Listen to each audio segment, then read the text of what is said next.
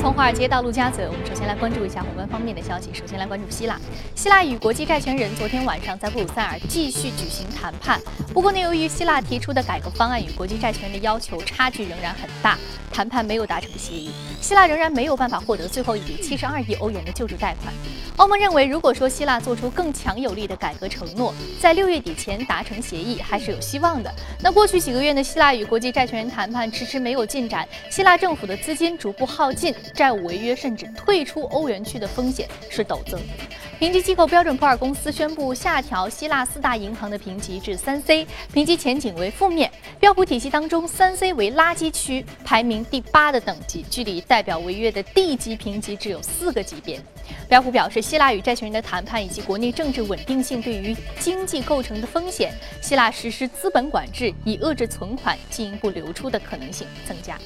美国国会众议院日前呢，对于三百零二票对一百二十六票的悬殊投票结果，否决了一项名为“贸易调整援助”的法案。由于该法案与贸易促进授权，也就是 TPA 的议案是绑定的，因此它的失败直接导致了 TPA 在众议院的受阻。因此，奥巴马政府还不能够获得推动贸易谈判所需要的快速到授权，这为奥巴马政府完成跨太平洋战略经济伙伴协定谈判蒙上了一层阴影。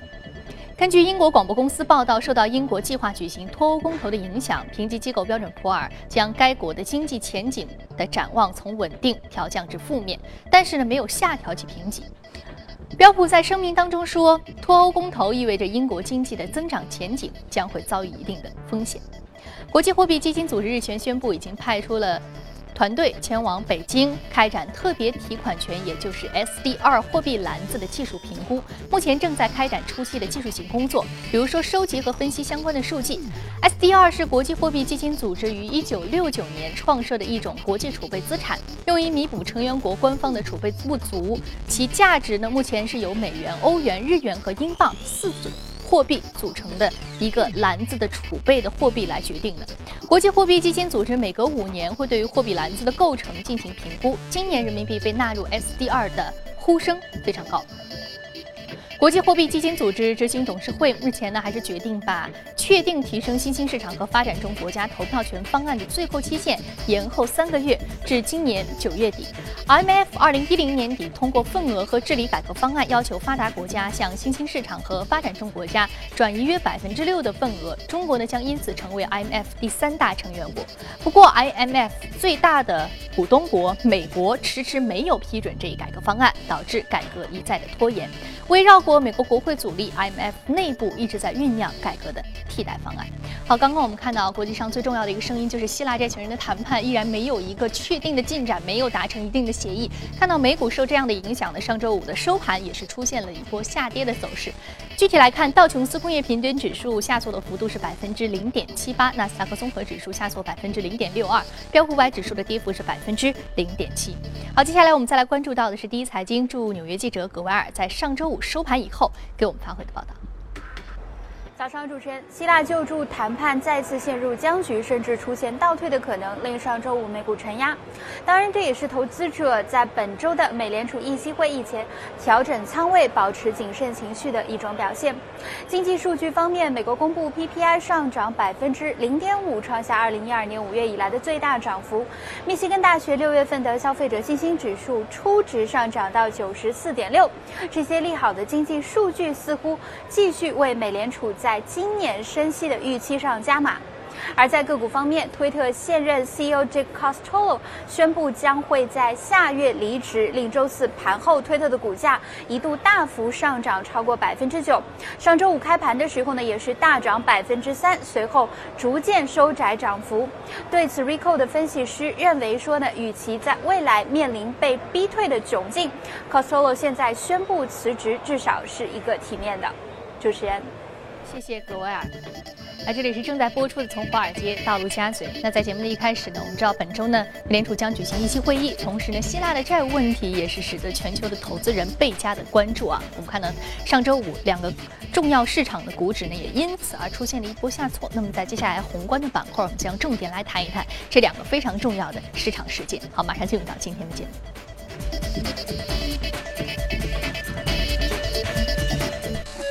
好，今天我们请到现场的两位嘉宾呢，一位是来自于盛宝金融的分析师罗康杰先生，罗先生早晨好。早上好。另外呢，我们将和数据观察员周勇聊一聊有关于 A 股数据面的话题。早上好，周勇。早上好，宇飞。好，我们首先说一说宏观方面的消息。宏观方面最重要的一个消息是，希腊债权人谈判目前还没有一个确定的进展。我记得上周的时候，有一天因为希腊债权人谈判出现了一点点的转机，因此整个市场都沸腾了。我们看到美欧市场都出现了一波上涨，但是。市场很敏感，好，希腊债权人谈判出现了一些滞停滞，因此呢，我们看到上周五也是出现了一波下挫。那么罗先生，你觉得接下来这个希腊债务问题的走向会是什么样的？因为我们看到，其实债权人的要求和希腊能够达到的要求差距还是比较大的。对，因为这两周呃，整个欧美市场的一个大盘走势呢，主要就是在一个是希腊的这个是否会退出欧元区的这个问题，还有就是美联储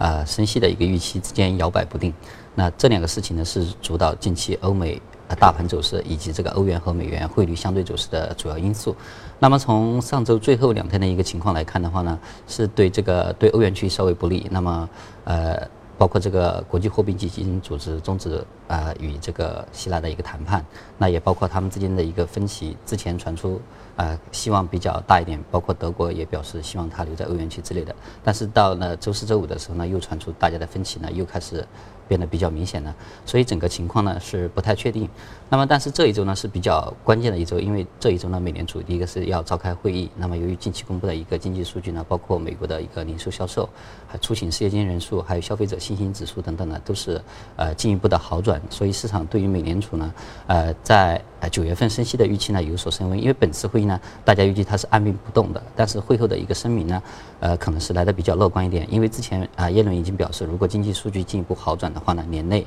啊有可能升息。那么在近期的一个经济数据进一步改善的情况之下，它是没有理由去变得更加鸽派，所以只有。要么维持之前的一个言论，要么变得更加乐观一点。比如说，看到这个经济数据啊，正从一季度的一些个呃偶然性的一些因素影响当中逐渐恢复。那么这样的话，市场可能对它九月份升息的预期呢，会在呃上周呃上上周非农数据公布之后的这个基础之上呢进一步的升温。而反观呃这个欧元区这一面的话呢，呃希腊的这个谈判进展呢一直是阴晴不定啊，时好时坏的一个局面。而这一周的话，欧元区要召开一个财长会议，也还有下一次呢就是这个月底的时候还有一个欧盟的一个领。导人的一个峰会，那么这两次会议呢，被市场认为就是它是解决这个希腊问题的，呃，最紧迫的，可能是最后的两个机会。那如果这两个机会再错过的话呢，它的违约的一个可能性呢就会很高。所以本周的一个局势发展呢，对于确定这个市场的一个。啊，中短期的走势，我们觉得非常的一个关键。嗯，所以这一周对于希腊问题的谈判，我们可能会看到一个比较确定的定调。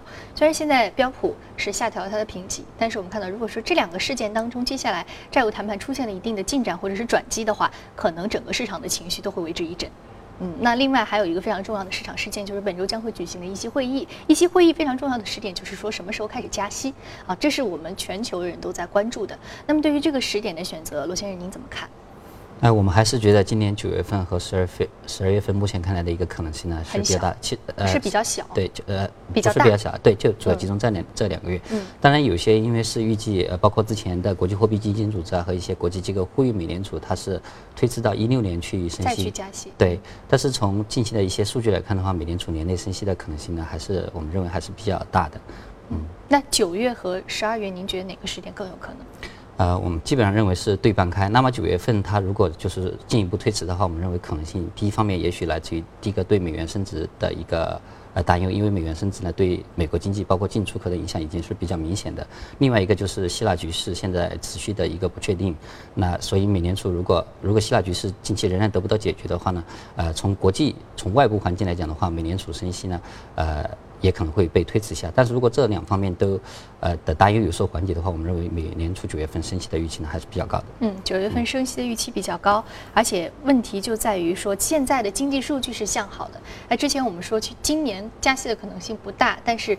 当时的经济数据并不如预期，所以说现在加息时点其实和希腊谈判一样，就是看现在能不能在某个时点上有比较好的一个呃整个市场的利好情绪出现。呃很早就强调了一切。是经济数据的变化而定，所以它也是一个动态变化的一个。嗯，一个动态变化变化的，并且说美联储这个升息的预期和一定程度上一个急切程度，其实因为已经拖了四年了嘛，所以说今年如果能够加息的话，算是给市场一个开始啊，市场这个流动性开始收紧的一个信号的开始。那接下来一段时间，可能整个市场要承接这样的情绪，慢慢的去消化这样的一个情绪。好，刚刚呢，罗先生讲了有关于这个。啊，本周啊，议息会议可能会有的一个对于这个时加息时点的一个把握。另外呢，还有这个希腊债务问题啊，近期也将会出现非常关键的两个事件，看接下来这个走向也将定这两个事件的一个非常重要的一个基调的一个呃很重要的一个把握的这样一个根据。那接下来呢，我们再通过盘面了解一下，可以上周五领涨的板块和个股分别是什么。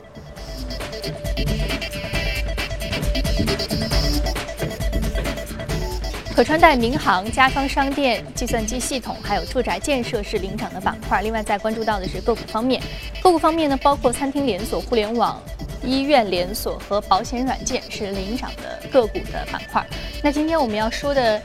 是来自于互联网的凯斯，呃，上涨幅度。思凯，我们来上涨幅度是百分之十八点八四，目前的价格是六点三七美元每股。是经营手机应用平台和手游商店的一家中概股。对，是个中概股。所以说，我们看到这一家呃公司，主要想说的是什么？因为其实我们对中概股，其实近期是私有化的预期比较高。那除了这个以外呢？今天我们关注这只个股的话，主要的看点是什么？嗯，这只中概股呢是一零年底在美国上市的，它主要是做一个手机应用的一个平台，有点像这种谷歌啊，还有苹果应用商店啊，但是它主要针对的是这种啊中低端一点的一些个智能机啊，还有这个国内的二三线市场。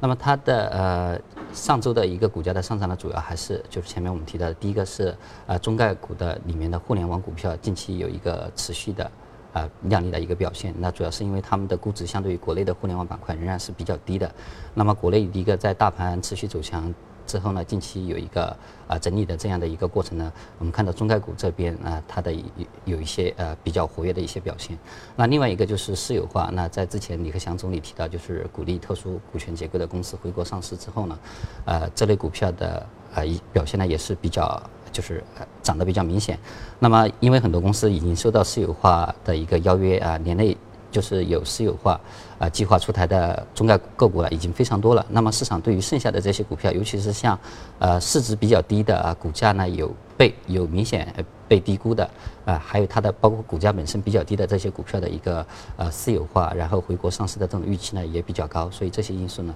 是带动这些同类型的股票整体。近期都有比较大的上涨，而包括这个衡量啊中概股整体走势的，像或者中概股指数呢，从三月份以来已经上涨超过百分之三十。嗯，我们知道，呃，中概股其实要回到国内市场了，非常重要是它要把 VIE 结构拆掉。嗯啊，但这在这个过程当中，为什么就是说我们看到它的股价会出现一波上涨呢？这样的预期主要是来自于什么样的一个逻辑？因为它回国上市，它第一步首先它要从美国退市，也就是一个私有化的过程。这个时候呢，它一般是溢价去收购它的股票的。那么如呃，通常比如说溢价二十，甚至溢价百分之三十。那么如果大家对这个股票被私有化的一个预期比较高的话，那他提前买进去，然后。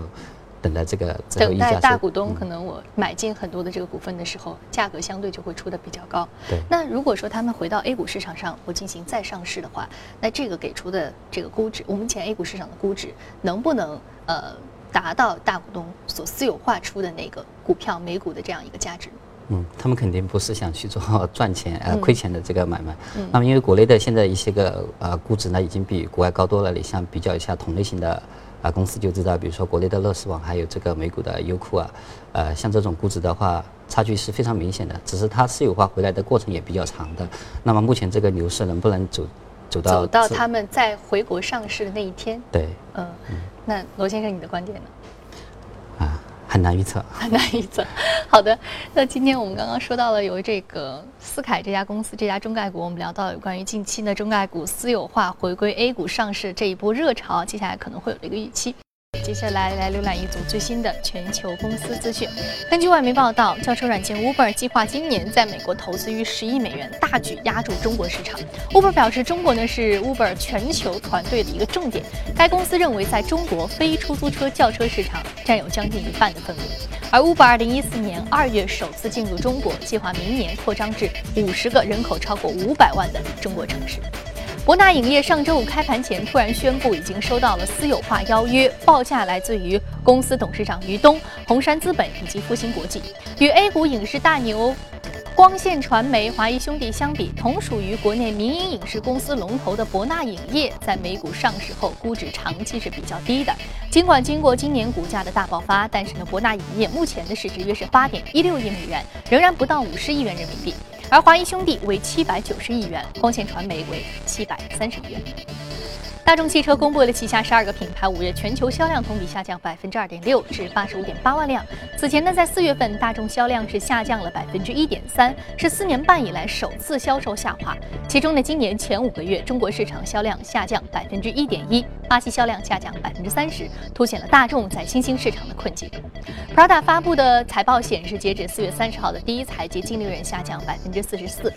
至五千八百七十万欧元，营收增长百分之六点五至八点二。八亿美元。Prada 表示，与二零一四年最后几个月相比，二零一五年前几个月的亚太市场，特别是香港和澳门，没有任何明显的复苏迹象。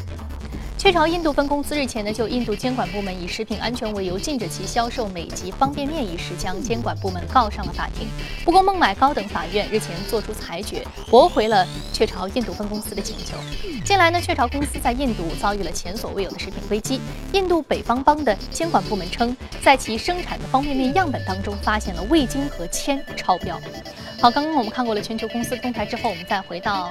资本市场和嘉宾一起聊聊今天值得关注的美股和板块分别是什么。进入到的是美股放大镜。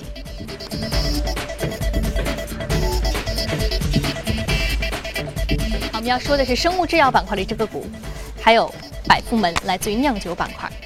好，我们先来说一说生物制药。生物制药这只个股，它主要近期被爆炒的题材是什么？来自于什么样的一个核心技术的突破，会给我们这样一个近期我们一个关注的原因呢？啊，这是上周四上市的一家新股。那么它是啊，主要是呃，它现在只有一个药物在研发啊，这个在临床试验阶段呢，就是一个治疗老年痴呆症的一个药物。阿尔兹海默症。啊，对，它是，而这个药物呢，是它从这个呃格兰舒史克之前手上买来的一个药物。那么它呃呃上市的首日啊，就是股价就翻了一倍啊，比现在美股生物科技板块三百多只股票里面呢，大概百分之八十多的一个市值都不到二十亿美元，也就是说它上市第一天啊，就股价就已经超过了这些个上市很久的一些股票，所以。呃，一也是引起了市场的一个强烈的一个关注。那当然，同时呢，也引起了很大的一个质疑。毕竟它是一个成立不到一年的一个公司，而目前旗下的一个那个药物呢，也只有一种，而且这种药物呢，之前格兰素史克呢是基本上是决定啊放弃做进一步的这个研发的一个药物。所以市场对于它这种。啊，爆炒的背后呢的一个泡沫啊，也是比较担忧，所以它周五的股价呢啊又回跌了百分之二十五。所以从总体来看的话，它就是体现出美股啊生物技术板块这些很多个股的一个特点。那么就是很多股票呢，它目前可能没有收入，啊，它的一个盈利前景呢也不明确。但是市场对它正在研发的一个药物将来的一个目标市场啊的，也就是说研发一旦成功之后的一个巨大的前景呢，抱有很高的期望。尤其是像比如说老年痴呆症这种药物呢，它目前的一个有效的。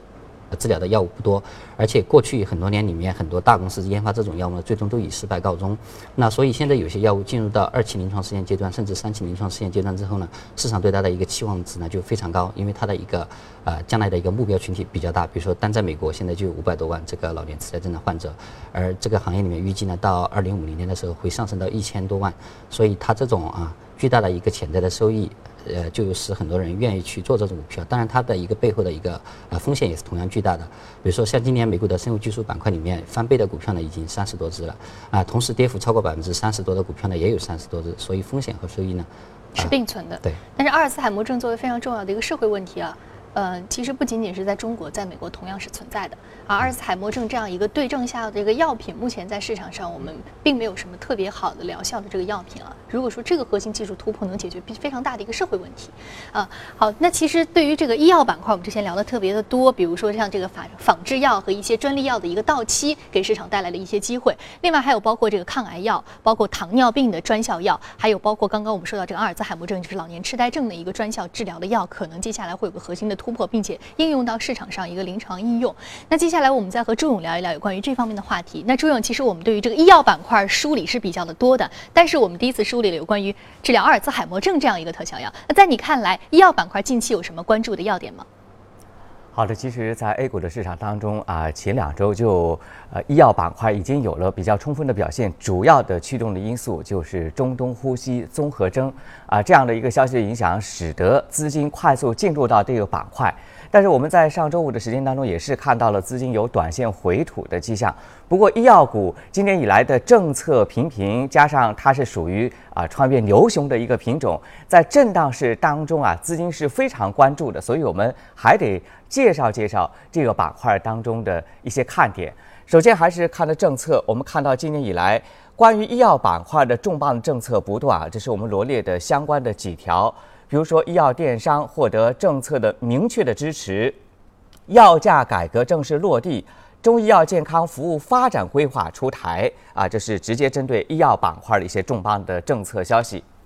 另外，我们看到啊，医药板块历年来它的整个的业绩保持的非常的稳定，而从去年到今年一季度的对比，啊，在稳定的基础上出现了明显的提升，呃，比如说化学制剂。由前一年的百分之九点四跃升到百分之二十以上，生物制药板块也是从百分之八点三跃升到百分之十点七三啊，几个子行业都有了明显呃提升。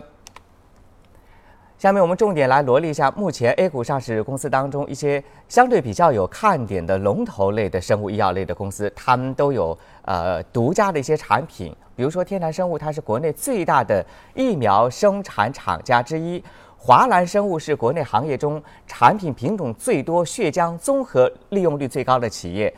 达安基因大家比较熟悉了，一般炒作呃疫情概念的时候总是有它的身影。它率先开发出荧光定量 PCR 检测的技术，开拓了基因疾病的诊断的新的领域。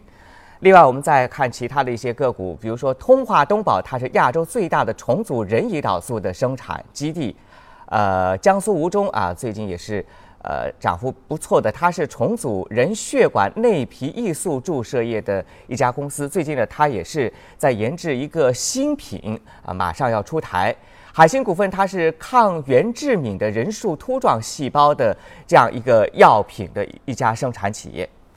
好的，以上是简单为各位介绍的是 A 股上市公司当中一些有独家产品的生物医药类的公司的一些看点。宇飞，好的，谢谢朱勇给我们梳理了一下 A 股市场有看点的医药生物板块的一些相关标的和一些重点的事件。好，接下来我们再说一下另外一只个股，啊，来自于酿酒板块。那我们近期酿酒板块主要的关注度是什么？为什么选择百富门这只个股？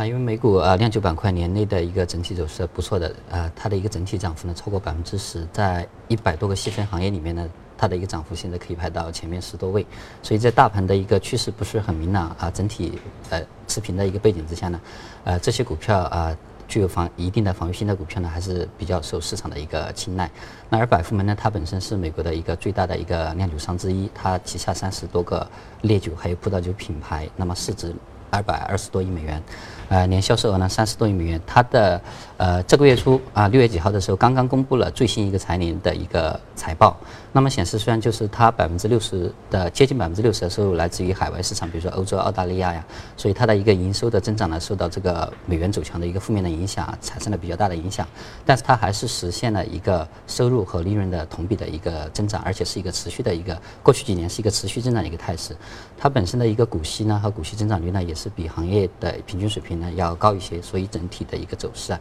在最近大盘比较动荡的一个情况之下呢，啊比较坚挺一点，比较有防御的一些特性，显得比较的明显啊。我们觉得酿酒板块收的也蛮多的，啊，美股市场的一些酿酒板块呢，主要他们这个酒类的品种比较多，比如像这个 whisky 啊，比如说像这个龙舌兰酒啊，包括像一些这个呃年轻人比较喜欢的这种果味儿比较浓的这种酒，其实相对的这个品种是比较多的。但是我们如果回到 A 股市场，我们说到。酿酒板块主要指的还是白酒这个这样一个细分的子板块。那接下来我们把时间交给朱勇，朱勇呢近期给我们梳理一下白酒板块近期一个重要的看点好吗？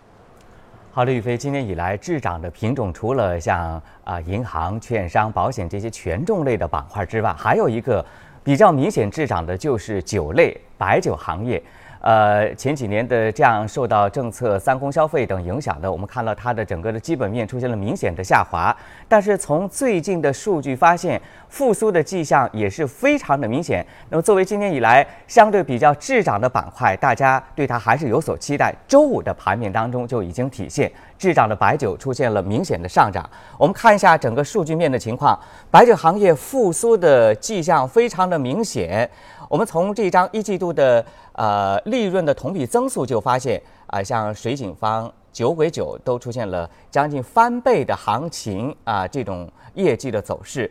洋河、贵州茅台啊，较之前的利润增速明显提升，已经跃升到百分之十以上。另外，白酒行业它是有。呃，国企改革的概念，互联网加的概念，之前我们节目当中就说到它的互联网加白酒，它的整个联系的一些数据面的情况。再来看一下白酒行业为什么说它是估值修复可以预期呢？我们对比一下这张图，这是我们罗列的酒类行业当中的一些个股，以及食品饮料行业的一些个股的它的估值的一个情况。我们看到，像呃食品饮料当中的一些个股，三全食品、汤臣倍健，目前的估值都超过了四十八倍以上啊。即使上酒类行业当中的葡萄酒啊，像青青稞酒，都是有三十倍以上的估值，而洋河股份二十倍都不到，包括贵州茅台、五粮液啊这些白酒的龙头，都是在二十倍上下的左右的估值。再来看一下。呃，整个的涨跌幅的情况，这是我们一张对比图。左侧是酒类行业当中的一些对比，比如说像葡萄酒、黄酒，今年以来的涨幅啊，都已经超过了百分之三十五，软饮料已经将近百分之四十。而对比一下白酒行业的整个的涨幅，才有百分之二十四点四六，明显要滞涨。呃，同样是饮料制造板块和乳品、食品综合、调味发酵品的对比。看出也是明显的滞涨。我们来说一下目前整个白酒个股当中的一些看点，比如说五粮液，它是白酒当中的龙头，市场占主导地位。沱牌舍得，它的实际控制人拟引进战略投资者，对沱牌集团战略重组。洋河，它是拥有两个呃品牌的中国名酒，古井贡酒，我国八大名酒，老白干酒呢也是。引入了投资者、经销商以及员工持股，周五的行情当中是牢牢封住在了涨停板。好的，以上是白酒行业的一些数据面的情况。于飞，好的，谢谢朱勇。白酒行业啊，我们。一直在梳理啊，并且在之后的节目当中，我们也将会重点关注的一个非常重要的板块。好，这里是正在播出的《从华尔街到陆家嘴》，非常感谢两位嘉宾的精彩解读。那有关于节目的具体内容呢，希望您可以扫描屏幕右下方的第一财经资讯的二维码，了解我们刚刚讨论过的相关板块和个股。此外，您还可以到荔枝和喜马拉雅搜索“第一财经”进行收听。